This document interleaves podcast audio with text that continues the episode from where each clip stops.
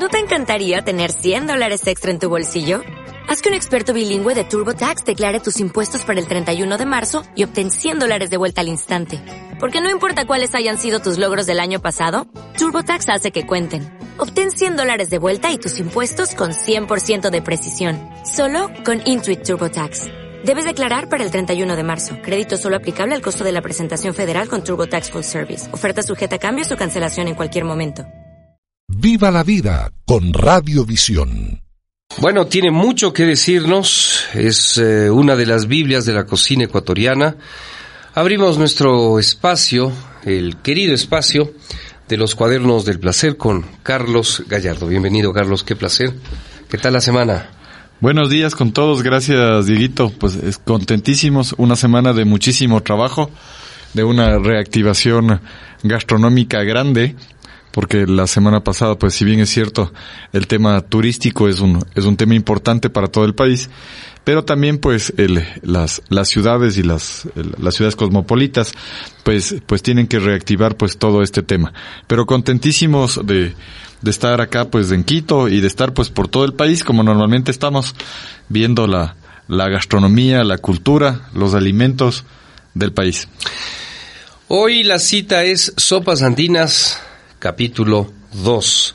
El anterior nos extendimos y quedaron algunos pendientes. Solo logramos hablar del locro.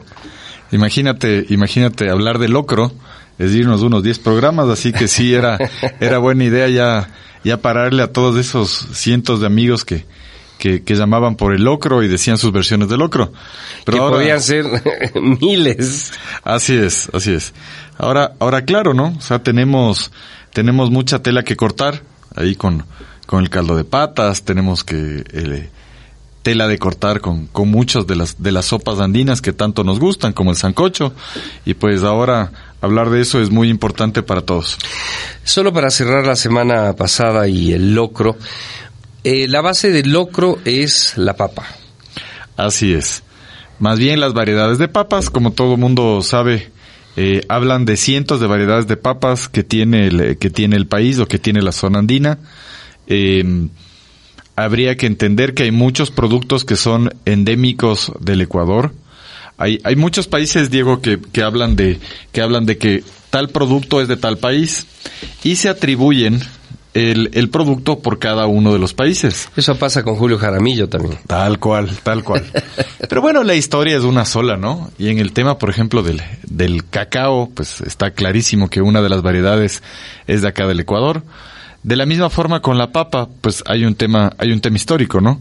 La papa tiene más, más de 5000 años, el origen de la papa, el origen de la papa es andina, y los primeros vestigios de la papa están en pasto como Ajá. tal. Que era Ecuador en su momento. Solito el señor Oquendo dijo. Entonces, uno, uno, uno tendría de una u otra manera entender de dónde viene la papa. No es que digamos que la papa, el origen de la papa o las más antiguas son del Perú, de Bolivia. Yo digo que hay lindas variedades y hay lindas variedades también en Colombia y en la zona andina, en Chile también hay papa. Eh, pero no, pues en Pasto, y eso era antes un territorio acá del, del Ecuador. Y las variedades que se dan acá en el centro del mundo, son muchísimas, son más de 500, ¿no es cierto? Pero eh, hay un instituto, hay un instituto nacional que, que conserva los germoplasmas de toda esta variedad de papas, que es el INIAP, y nosotros actualmente pues están activas como 200. Entonces, en relación al locro, uno puede utilizar muchas variedades de papa. El nivel de almidón que tiene la papa es lo que daría que se especie o no el locro como tal y el sabor de una otra manera, entendiendo que las más pequeñas son las que más sabor tienen, ¿correcto? Uh -huh. eh, entonces, si me dicen cuál es la papa perfecta para hacer el locro, yo lo que les puedo recomendar es como un vino. Uh -huh. El que más les guste. y la textura que más quieran. Si quisieras un locro espeso, eh, no necesariamente muy espeso, pero sí que tenga una consistencia. ¿Cuál recomendarías? Bueno, a mí, a mí me gusta mucho la papa alpargate o la, la, ratona, eh, o inclusive una que se llama mora chungo dentro del corazón como tal, que es medio morado. Porque recordemos con las historias que teníamos, pues de que de que ahora el, el ponerle leche, ¿no es cierto?, al, al, al, locro, ponerle queso, ponerle crema, ponerle mantequilla, es más del siglo XVI, pues, o sea, por ahí es, es, es, más del siglo XVI. Entonces, eh, yo creería que, que me estoy imaginando que el locru, que sería el, el nombre, el nombre del, del locro, eh, el locru no tenía que ser exactamente amarillito como es el que nos comemos ahora. Yo no le veo, yo no le veo incluso que le, que le vayan en este locru, no, no era la lógica pelar las papas, pues. Si en la pamba mesa, en la pamba mesa uno se come papas, mellocos, uyocos, se come todo, todo este tipo de, todo este tipo, en este caso, de, de variedades, no le pelan, pues. Entonces asumo que en esos locrus anteriores que le ponían agua y papa, y, y todavía no existían los árbitros, ¿no? Para nada. Oye, me está escribiendo, dice el, el Denis Brito de Golden Sweet Spirit, dice, la papa es originaria de los Andes y el mayor banco de la germoplasma que se tiene ha salido del Ecuador. Un saludo grande a mi amigo Denis, que claro, compartimos ese, ese gusto y ese, ese sabor por las buenas cosas de los productos del país. Abrazo a Denis. Entonces, eh, volviendo a la pamba mesa, los mellocos, los... Sí, entonces, para mí, para mí un buen locro es con una leona blanca, ¿no es cierto? Y que con tiene, una buena leona. Y una buena leona que vaya a estar comiendo con todo el, con el, para, por, porque una buena leona es uno cuando tiene hambrecita pues para, para comer. Y bueno, y bueno, las variedades son, son diferentes, ¿no? Entonces, eh, quedemos claros que el origen era ese y la, y la modificación de este locro que actualmente hoy comemos y que tanto nos gusta. Pues, y que era más bien de un color terroso, a eso ibas, ¿no? Medio café, terroso, quizás lo que sale de la, lo que sale de la, lo que sale de la piel. Muchos dicen que, que una mujer carishina, ¿no es cierto? Inclusive les, les he escuchado de, de que son eh, guarmillas, Warmi es mujer, Guarmilla entenderán qué significa, que no saben, que no saben pelar bien la papa y por eso el locro le sale medio oscuro.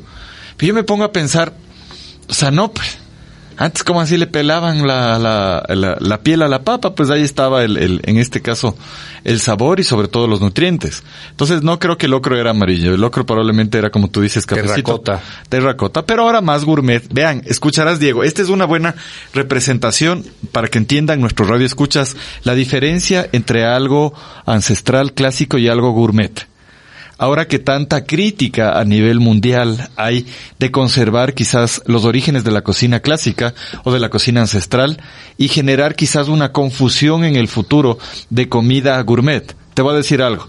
Llegaron los españoles y vieron el locro. Ajá. Pero el locro era café. El locro no le pelaban, no le pelaban la piel. Uh -huh. El locro era, el, el locro no tenía uh -huh. sal. La sal era comprobado yeah. que era con, era con, con, ¿cómo se llama? Con terrones, Ajá. ¿no es cierto? Comunitaria. Y el ají, pues ese sí era individual, crudo. Entonces, el punto es de que hubo una inserción de cocina en esa época contemporánea, uh -huh. ¿no es cierto? Española, con la cocina ancestral nuestra. Ellos le pelaron la papa, pues. Ellos le pusieron la leche. Uh -huh. Ellos le pusieron otras cosas y le modificaron a un plato que por miles de años acá en el Ecuador se comía como es el locru. Entonces, uh -huh. hoy por hoy, lo que yo voy sin caer en purismos, purismos culinarios o gastronómicos, aquí en el, aquí en el, en el cuaderno del, del, del placer, eh, yo lo que creería, Diego, es de que eh, la nueva cocina contemporánea ecuatoriana también hay que darle una oportunidad a estos jóvenes talentosos o a estas mentas brillantes del país de ver qué quieren hacer con la papa. Pues si el producto es la papa, ¿no es cierto? O sea, el día de mañana que se haga un locro delicioso de camarones o un locro de, de alguna otra cosa, a pesar de que ponte el del cuy, es del uchujacu, que sí es de una otra manera, es una sopa andina de eso, eh, pues sí hay que darle chance a lo que, eh, a lo que uno quiera hacer. Yo te digo, por ejemplo, otra, otra, otras cosas con papa que funcionan, pero en esos purismos te puedo decir, o sea, llegaron y tenían un locro antiguo, y llegó la nueva cocina española acá uh -huh. en el siglo XVI uh -huh. y se convirtió bajo la fusión de esa cocina ancestral y la cocina española en una cocina criolla ecuatoriana. que es ahora tanto le defienden, no le dañen al locro, el locro tiene que ser así. El locro tiene que ser con tal papa, con tal refrito, con leche, por aquí, por acá, y termina siendo el locro. Solo les recuerdo que la vaca también, cuando era ternera, pues que cuando llegó la conquista, el locro se comía de otra manera y con los productos que llegaron de España, como es la leche, como es el queso, como es la manteca, la mantequilla, el chancho, por eso el locro de cueros, eh, pues de una otra manera se modificó. Y lo que se ha comido en estos últimos cinco siglos del locro es un locro, pues, o sea, modificado al anterior. Entonces, mi reflexión va desde el punto de vista de que ahora sí podemos eh, utilizar con respeto a la papa y hacer lo que nosotros eh, creamos que es más rico y delicioso con mucho respeto. Entonces, yo sí doy un aplauso pues a esos cocineros que quieren hacer locros de diferentes cosas, locros con temas diferentes, locros que puedan poner mariscos. Finalmente, les, les cuento de que los ingleses, de hecho los escoceses, tienen una cosa que se llama shoulder de almejas, que utiliza almejas y papa. Entonces sí hay sopita de papa con almeja, por si acaso no se me vayan a enojar. Entonces, pero bueno, retomando el tema de los, de los productos andinos y eso. Hay cosas muy interesantes que es la cultura del chancho, como digo yo. En las sopas la cultura del cuy y la cultura del maíz en la sierra. Y es por eso que salen cosas como nuestro delicioso, ¿quién no ha comido? Pues abrimos el debate, este delicioso caldo de patas. Este caldo de Ese es el tema de hoy. Así el es. caldo de patas. Muy bien. Mira, eh, Víctor nos dice, el caldo de pata con pan. Sí, correcto. Es, es sin, eh, gastronómicamente sin pasarme de coles a nabos, ¿no es cierto? Eh, de la misma forma, pues. O sea, el purismo del encebollado dicen que tiene que comerse en Guayaquil con pan y dicen que es imposible que se coma con tostado, pero aquí a nosotros nos comemos un encebolladito con tostado, con chifle y con lo que haya, ¿no es cierto? Pero en Guayaquil es sagrado el pan. De la misma forma el caldo de pata, ¿no es cierto? Tiene muchísimas recetas de interpretaciones del cuchi, del chancho. Y en todos los lugares donde es famosísimo, en este caso, el, el, eh, el cuchi, pues de una u otra manera, pues eh, funciona, ¿no? Entonces, el caldo de pata ya va con, ya va con purismos azuayos, para mi modo de ver, porque ellos es, el, es, el, es la ciudad donde el mote es mandatorio. Entonces, ahí tienen el mote paruj, tienen el, el mote pata, tienen el caldo de patas y tienes diferentes cosas. Entonces, es una cultura muy interesante. Que básicamente viene igual, de la misma forma viene de una fusión. Si nosotros vemos que nomás tiene los callos a la madrileña, podemos entender de que una de las, una de las divisiones de los callos de la madrileña podría ser el, el mote pata, otra podría ser, en este caso, la guatita, porque utiliza el mondongo con papa, ¿no es cierto? Y otro podría ser el caldo de pata.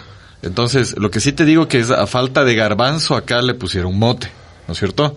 Y sale Qué, qué el buena, caldo de pata. Qué buena, qué buen cambio. Yo prefiero el mote al, al garbanzo. Sí, o sea, claro, pero si tú... Bueno, eso es un asunto de gusto, ¿no? Claro, si tú quieres ir a poner, Diego, allá en, en, en Europa, pues ponerle, en vez del garbanzo, en estos callos, mote, pues nos dan en la cabeza porque dicen cómo le van a poner maíz, en este caso, Claro. a este tema, ¿no? Pero un saludo grande pues a todos los cuencanos que, que, que son, que son amantes del cuy, del mote y del chancho, del cuchi, pues de una u otra manera, eh, eh, el tema de, de estas, de estas sopas, pues son muy, muy, muy, muy interesantes, ¿no? Eh, por ejemplo, pues para el guayabo, para el, para el tema de un chuchaqui, Resaca. una resaca, o para ponernos bien, pues tenemos el, el, el, el material que está hecho la pata del chancho, ¿no es cierto? Esta gelatina, pues es un colágeno espectacularmente delicioso. Les cuento, les cuento a mis amigos, mis amigos, que no crean que el, en este caso el caldo de pata solo es caliente. Un saludo grande pues a la provincia de Cotopaxi, eh, exactamente a las, a las ciudades de allá. Pues ellos tienen un plato que se llama togro. Es exactamente el mismo caldo de pata, pero enfriado, hecho que latina, como queso de chancho, que le meten, es interesantísimo, digo, tenemos que ir a comer allá. Ahí cuando vayamos a ver a la, a la familia en la Tacunga, en Pujilí, en Saquicilí, eh, entendemos que en el mercado... Pero no en feriado. No, pues. le agarran, verá, le agarran, le agarran este como caldo de pata y agarran y le cocinan a todo el colágeno de la pata del chancho y le meten adentro mote y hacen como un queso de chancho. Haz de cuenta que es un jamón. Ajá. Tal cual, son unos pedazos grandes que se llaman togro. ¿Correcto? Entonces este togro le meten en una hoja de col y le envuelven y te venden. Y es como un queso de chancho, ¿entiendes? Entonces, ¿Qué tal el sabor? El sabor es delicioso. A mí me parece súper, súper rico. O sea, súper rico porque finalmente tiene ese sabor de, de mote y en este caso de la pata y queda riquísimo, ¿no? Entonces, sí hay pues una especie de, de caldo de pata, eh, sería eh, gelatinizado con el, con el, en este caso con el colágeno, ¿no es cierto? Entonces, para una buena receta... O sea que se- habría un, cal- un caldo de patas sólido. Sí, por supuesto, por supuesto. Togro se llama. Togro. Togro, togro, togro. Cuando vayan allá, vayan a visitar. Aquí en la ciudad, acá en Quito, se puede conseguir togro. Vi que ahí en el mercado central una señora, una señora lleva el togro, lleva el togro y lo vende por pedazos. Es muy clásico en nuestras comunidades indígenas que agarren el togro y hagan trueque. ¿Puedes creer que en el Ecuador hay trueque? En el Ecuador, Por supuesto. en el Ecuador va, en las comunidades van y cambian huevitos por togro, o cambian togro por tortillas de maíz, o cambian borregos por, por, por papas, por zanahorias, por cebolla. Entonces, es un, es un elemento, es, es un elemento culinario de intercambio cultural en nuestras comunidades indígenas y sumamente respetado, ¿no? Pero de la Bueno, eh, eh, eh, no quisiera eh, pasar a cambiar de tema, eh, pero nosotros todavía tenemos unas medidas eh, muy imprecisas, pero son acuerdos, ¿no? El puñado, el guango, eh, y ahora tú ves casi como una moneda de intercambio el togro, por ejemplo, que Así me es. parece fascinante. Hablando gastronómicamente, para que tengas una idea, eh, en muchas de las recetas que todos ustedes deben saber, pues les ponen una, dos cucharadas, tres cucharadas, una cucharita, media cucharita. El problema es de que, hablando de una sabe. receta estándar, de que portes la cuchara. pues. Nadie- no hay acuerdos. Entonces, hablando culinariamente, pues sí hay una estandarización de gramos, de ese tipo de cosas que es importante. Más bien los, los panaderos, los pasteleros y los chocolateros son más precisos en eso, son exactos, pesan. casi científicos, son matemáticos puros de la culinaria, los pasteleros y los chocolateros. Más bien los de la comida de sal somos más eh, creativos, más artistas, un poquito de aquello, un poquito del otro. Pero entrando en materia, entrando en materia, el caldo, el caldo de pata, pues tiene algunas diferenciaciones como tal. Unos ponen, pues en este caso, eh, incluso le ponen garbanzo. Eh, otros cocinan el caldo de pata en el mismo líquido de cocción del mote. Otros dejan desaguar el mote para procesar de una otra manera esto. Otros, otros el tiempo de cocción de la pata es, es, es como término de carne impresionante. Yo he visto unas 100 recetas de caldo de pata a lo largo y ancho de nuestro país y hasta el, el nivel de, el nivel de, de delicadeza o de suavidad de la pata dentro del caldo es impresionante. Unos le ponen con hueso, pero no le ponen tan cocida o tan, tan, tan trabajada la pata. Otros le repican Es decir, le cuecen mientras hacen el... Hacen el- tiene que estar suave, ¿no? Porque si no, Ajá. imagínate. Otros le recontra diluyen casi este colágeno en el caldo y lo que queda le sacan del hueso y le hacen y le, y le- y le comen como tal, ¿no es cierto? Eh, siempre va con un refrito de cebolla y pues unos ponen maní, ¿sí? Y otro ponen, otro ponen, eh, otro Buen ponen. mensaje, Denis. A reír. eh. Nos está mandando alguna variante. Entonces, básicamente, básicamente el, el- el, eh, hay algunas recetas, pero eh, está muy claro que esto es, esto es em, conmemorativo y cultural para la fiesta. No solo, no solo, no solo para la fiesta de la sopa andina. La sopa andina es de celebración. Es interesante porque no es de diario. Es de celebración cuando está metido el cuyo o cuando está metido el chancho, o cuando está metido el venado o cuando está metido el charqui de llama. Es conmemorativo, es de celebración. Y uno de los factores transversales en las sopas andinas son el maíz, Denis. Es del mo- Diego. es del, es del, es de Dieguito. Es que ya manda esa, este Denis, manda, manda ahí el, el caldo de ni sé qué, que, que, que me confunde. ¿Sí o no? Madre. Entonces, eh, Diego, el, el maíz, por ejemplo, en morocho, ¿no es cierto? Tienes, el morocho es, maíz, es una, una variedad de maíz.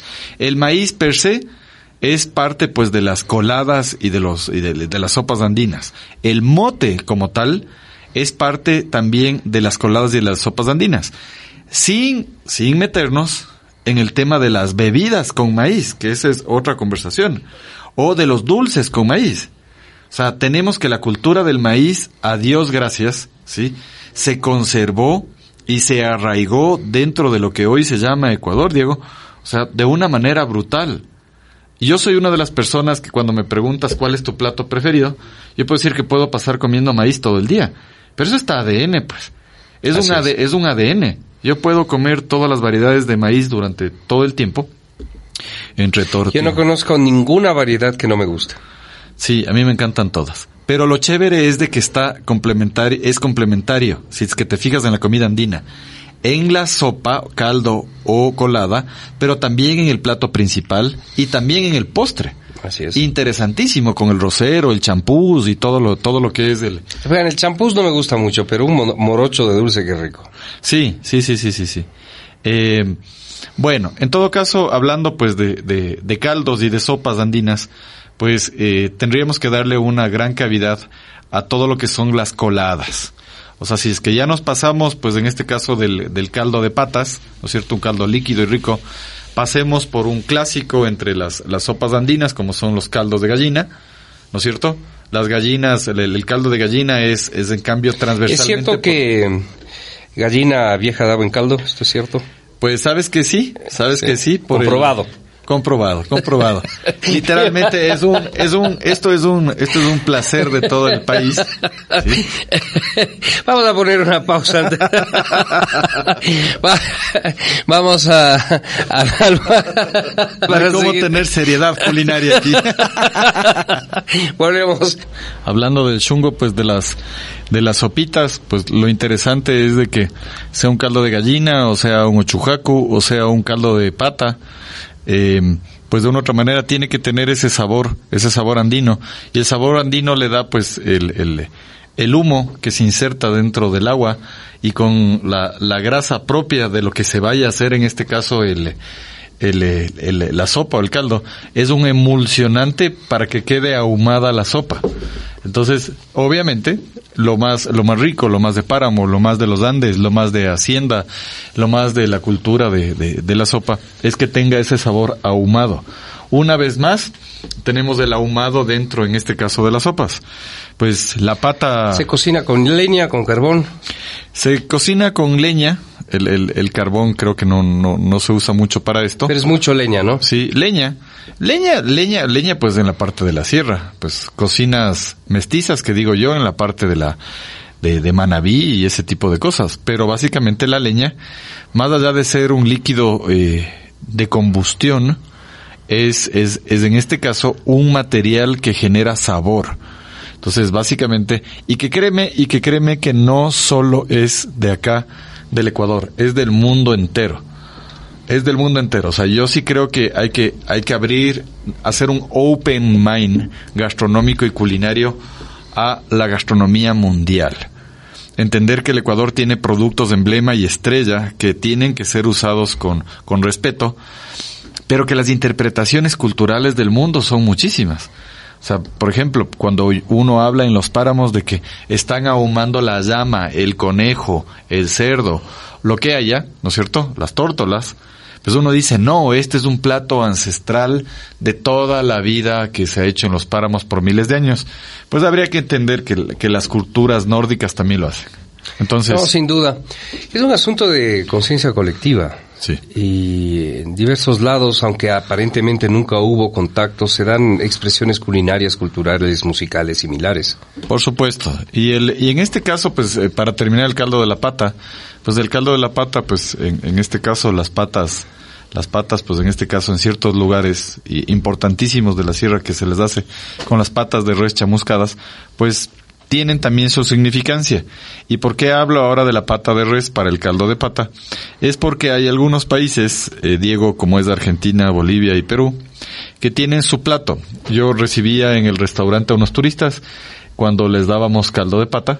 Entonces, eh, y me decían, ay, qué rico, vamos a comer patasca. Se decía, ok, eh, o la patasca, sí, pues es un, es, es un caldo pues que tiene igual mote, mondongo, pero en este caso, imagínense, tiene papas también. Entonces sí hay, sí hay diversas interpretaciones de estas sopas andinas en los Andes, sin ser redundante. Hablamos en los Andes de Argentina, Bolivia, Así es. Perú, que en este caso es muy parecido. Nosotros hablamos de un caldo de pata, ellos hablan de una patasca. Entonces, y así podríamos ir relacionando cada una de las cosas, ¿no? Un segundo, un segundo, un segundo caldo que se lleva. Bueno, sí. antes de eso, eh, nos consultan sobre el viejo mito de gallina vieja da buen caldo y creo que hay respuestas desde Guayaquil, por ejemplo. Dieguito, gallina vieja costeña, mejor aún, por ejemplo. Gloria solo pone ji, ji, ji. Eh, no sé si eso responde a la pregunta de nuestros oyentes. Vamos a ver. Eh, Hola muchachos, Daniel nos dice, yo cocino eh, la pata de vaca en olla lenta a unas 18 horas. ¿Qué te parece eso? A ver, eh, a mí me parece que la cocina ultramoderna, estamos hablando de la, de la, para, para entender esta olla lenta, la, la, la cocina en este caso con termocirculadores o empacada al vacío, es un principio de una olla lenta. Eh, a mí me parece que la olla lenta es una maravilla y es una bendición. Y en realidad meter, meter, meter la pata de res, pues para hacer el caldo de pata, pues es espectacular. O sea, es espectacular porque hay recetas que le meten eh, el mismo mote y la pata. Es interesantísimo, me dicen, o sea, inclusive hay términos, Diego, del mote. O sea, hay, hay gente que le cocina aparte el mote y aparte la pata pero hay gente que le cocina las dos cosas. Entonces yo he estado en probanas, en probanas. ¿No se deshace sí, el mote? He estado en, estado en probanas donde el mote es parte del caldo como una colada. Entonces recetas hay, pero cientos. Yo he probado el, el, el mote tierno, el mote súper bien cocido, el mote de una otra manera eh, deshecho totalmente dentro del caldo, como he probado el caldo de la pata con hueso, sin hueso con trozos pequeños, inclusive hasta como la fanesca. He visto cómo le sacan hasta la piel de la pata y le dejan solo el colágeno puesto encima. O sea, en realidad las señoras, nuestras abuelas, nuestras madres, esas, esas, esas cocineras antiguas de fogón y de leña, esas que tenían que cocinar para 25 personas los domingos, son quien tienen esas recetas espectaculares, pues. Um, ¿Qué está pasando con esas recetas? Me da la impresión de que un poco se están perdiendo. ¿Es correcto o incorrecto lo que acabo de decir? Espero estar equivocado. Es correcto por quizás por la falta de tiempo. Yo sí creo que el Ecuador, sea la Amazonía, sea la, la parte de los Andes, la parte andina, de los páramos o la costa, somos una cultura de sopas, eh, de caldos, de aguados, de coladas. Entonces, yo sí creo que, eh, si bien es cierto, son temas que necesitan mucho tiempo de cocción y quizás la modernidad no nos permite tener, yo sí creo que deberíamos regresar nuestra mirada a esta cocina tradicional por donde le vayamos a ver. Cuando nosotros invitemos acá, Dieguito, a, a una persona de la Amazonía, te va a decir que la mitad de su gastronomía son caldos. Cuando le invitemos a alguien de la costa, Guayas, Manabí, te van a decir que son caldos, aguados, sopas, ¿no es cierto? Y cuando invitemos a alguien de la sierra, sea de la parte del sur, o Sierra Norte, de Loja, de Loja, Suay, ¿no es cierto? De la parte de la, del norte, que estamos hablando de, de, de Carchi, Imbabura, Cayambe, Pichincha, y de la del centro, ¿no es cierto? Tunguragua, Cotopaxi, Chimborazo, Bolívar. Todos, todos, todos. Inclusive, pues claro, la más nueva de todas, Galápagos. Galápagos igual tiene sus sopas. Uh -huh. Ahí tienen sus, sus encocaos, tienen sus, sus, sus, sopas de canchalaguas, sus sopas de langosta de allá, sus, sus biches modificados, modificados pues con los pescados de Galápagos. Todos tienen, todos tienen caldos. Ahora, la pregunta del millón es, ¿qué tan exportables son los caldos al mundo. Y te quedas en lo mismo. Te quedas en que lo exportable son los productos, ¿sí? Pero lo importable son los turistas. Entonces, hoy por hoy que, que hay un fenómeno interesantísimo, justamente eh, hablaba ayer con expertos en turismo, sabes que está sucediendo un fenómeno interesante que habría que ponerle atención, Diego. Es el fenómeno de que eh, la pandemia te ha hecho eh, despertar un nuevo producto comprable que se está poniendo de moda a nivel mundial, que se llama turismo, que tiene lógica. Si estamos encerrados durante un año o dos años, lo primero que queremos es hacer turismo. Probablemente, probablemente, eh, si es que todo va bien, esta, esta, esta línea, esta línea, va a durar un par de años hasta que todo el mundo tenga la posibilidad. es, es el fenómeno que hablaba ayer de un perrito encerrado. De un perrito encerrado de que ni siquiera tiene chance de darse la vuelta en algún lado y le sacas de un parque y sale corriendo como loco buscando un poco de, de aire y de diversión y de entretenimiento. Entonces, la pregunta es, ¿qué tan preparados están los ecuatorianos dentro del país para recibir esta oleada que sí o sí va a ser beneficiosa para nosotros en el tema gastronómico. Y yo lo que creería es que es una, una, una oportunidad grande, grande, de que eh, cuando vengan los turistas acá, mostremos lo que estamos hablando ahorita. Mostremos un buen locro, no un locro, no un locro más o menín eh, busquemos un buen, un buen caldo de gallina, un buen aguado de gallina, un buen locro de pata, o en este caso un, un buen uchujaco, una buena colada. O sea, con todo el respeto al caso, no se vayan a enojar conmigo. Está muy bien que nuestra fanesca sea para X, X día del año. Pero de la misma forma, los puristas de la colada morada dicen, no, pues solo es, la colada morada solo es para, para, para servirlo, pues, en, la parte esta de, de los finados. Pero hay ciudades que han parado bola a este criterio turístico gastronómico, como por ejemplo la gente ahí de Tunguragua en Ambato, pues los 365 días del año venden colada morada, ¿no es cierto?, en Atocha, y venden pues su interpretación de, de, de guagua de pan caliente, ¿no es cierto?, con la colada morada, y ya es un clásico, pues. O sea, si alguien quiere comer todo el año colada morada, está ahí.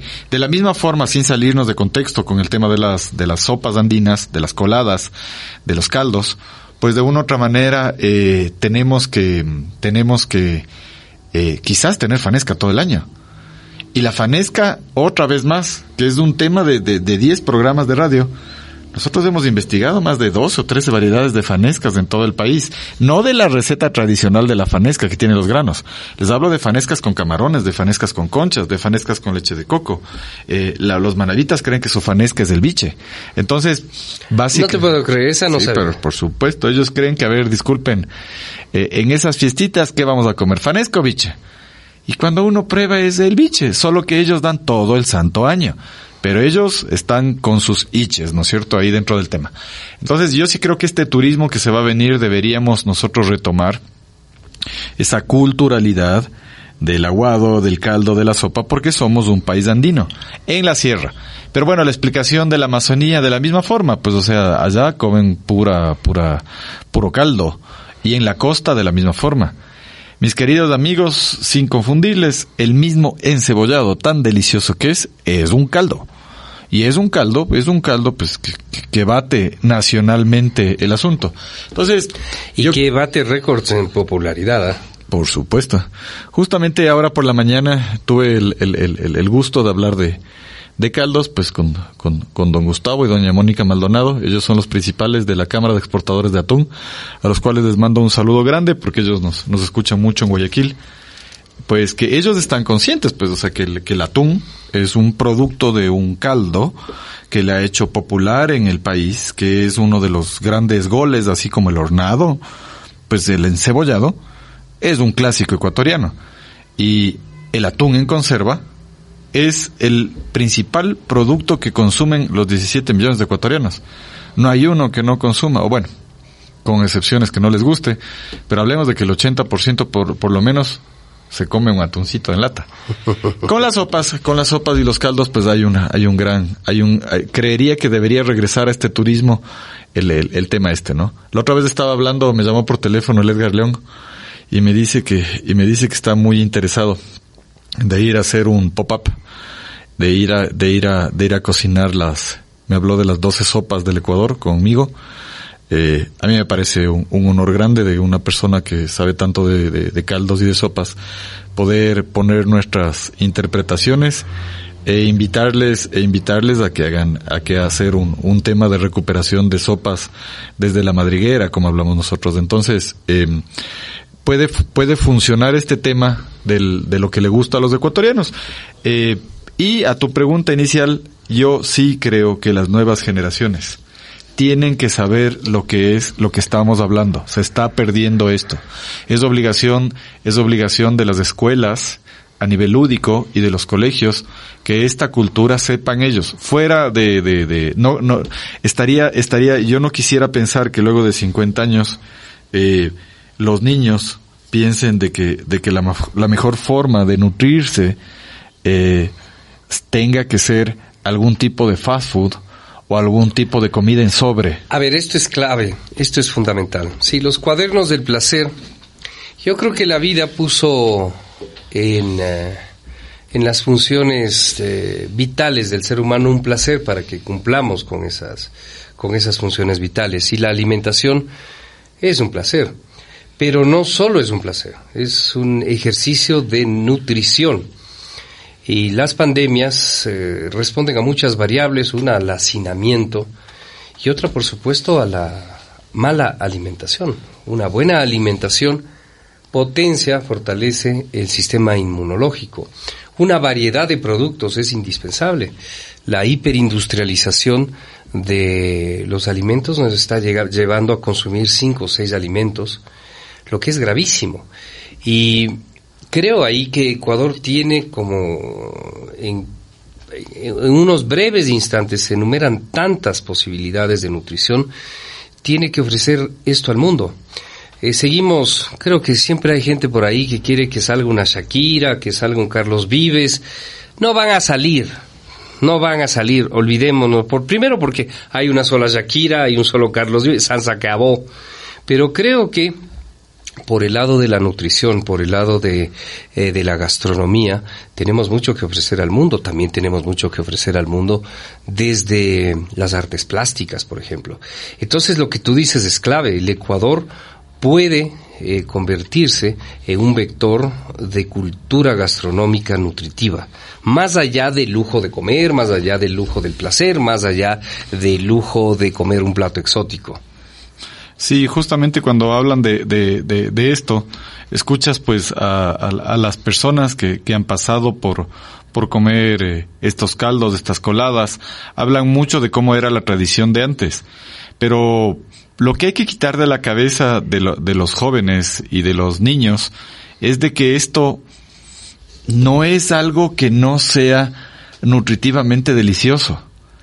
Ahí viene, ahí viene el tema. Yo creo que el error está el error está, así como cuando le ponen por ahí a la mafalda, en, en obligarles a tomar una sopa, a tomar un caldo, a creer que eso no está rico y que es inversamente eh, a la realidad. Las sopas, los caldos, estos potajes, estas coladas, son maravillosamente deliciosas. Y nosotros, y nosotros que ahora podemos decir, cuando éramos niños comíamos eso y nos encanta, es porque nuestro recuerdo es porque es delicioso. El problema está quizá, vuelvo y repito, ese es un tema lúdico, eso es un tema que hay que pedirle al, al, ministro de turno o hay que pedirle a los planes nacionales de nutrición que incluyan en la parte lúdica porque es una obligación. Es una obligación del Estado. es una obligación de la academia, de las escuelas, de los colegios, en poner y el, este tipo de cultura gastronómica para que no se pierda la tradición. Pero más allá de imponer una tradición, que ese no es el motivo, es que es delicioso, pues. Si nosotros estamos ah, tratando de hablar con la gente, acá en los cuadernos del placer, para abrir las papilas gustativas, de recordar la tradición, los sabores, la cultura, de todo lo que estamos hablando, es porque tiene que tener un fin Y este fin definitivamente es que recuperar, rescatar, poner en la mesa esto que tanta falta le hace. El único, el único problema que yo le veo es la modernidad y el tiempo. Y el horno de microondas. Y tal cual. Pero nada que no podamos calentar un caldito de pata. Pregúntele, yo, yo lo que creo que ni siquiera, Diego, eso es un impedimento porque ahora, ahora, eh, pues uno puede congelar la, la, en este caso el caldo, el aguado, la sopa, el caldo de pata, bien congeladito, pues le metemos a un baño María o le metemos a un micro y nos comemos con buen ají y es sumamente saludable. Eh, he hablado cientos de veces con nutricionistas y, y hay, hay, son súper saludables de este tipo de cosas frente a lo que ahora se consume como tal o a los químicos que puedan poner dentro de la comida y esta comida tan saludable, pues que nos ha hecho crecer a nosotros durante todos estos años sanos, eh, Diego. Sin duda, sin duda, creo que las generaciones que se están formando como, como cocineros, como gastrónomos, deben investigar y deben darle su lugar a las, eh, a las matronas que saben y que guardan esta sabiduría. Debemos eh, empezar por casa eh, estudiando, comprendiendo, asimilando y conectando ese ADN con el que hemos venido para, para potenciarnos. Eh, Carlos, gracias por tu tiempo. Te esperamos la próxima semana y la próxima semana que el, el sancocho. La próxima semana yo creería que yo creería que me han inscrito tantas personas. Creo que tenemos que que, que sí seguir con los caldos pero te, te invito, digo, que la próxima semana nos metamos a hablar de, eh, claro está con premios, ¿no? O sea, el, el, premio de la semana pasada, pues va de la mano de esta comida andina. La próxima semana vamos a ver cómo nos metemos con el encebollado, hermano. Ah, muy bien. Es un tema, es un tema nacional del atún. Sería ideal a ver si es que nos, nos venimos trayendo un encebollado y mientras nos comemos el encebollado, vos y yo aquí, pues seguimos hablando del encebolladito. Pues. Perfecto, perfecto. ¿Y habrá algún cariñito de unco? Por supuesto. La próxima semana he pedido un juego de ollas especial para que puedan hacer el encebollado y todos los juguetes del encebollado para que, para que estén pendientes. Así que la próxima semana, todos los que nos manden una foto con comiendo el encebollado cuando estén en la radio, en nuestro programa, participarán de un premio enorme. Así que esto es no solo ser, sino parecer. Así que desde ya tomarse el selfie con su encebollado. Tal cual. Tienen una semana para sacarse la foto con el encebollado y mandarnos, mis queridos amigos. Al 099-516-68-17 les dejo. Gracias, Carlos. Un abrazo, siempre un placer. Y por supuesto, siempre bien recibido por nuestro público. Viva la vida con Radiovisión.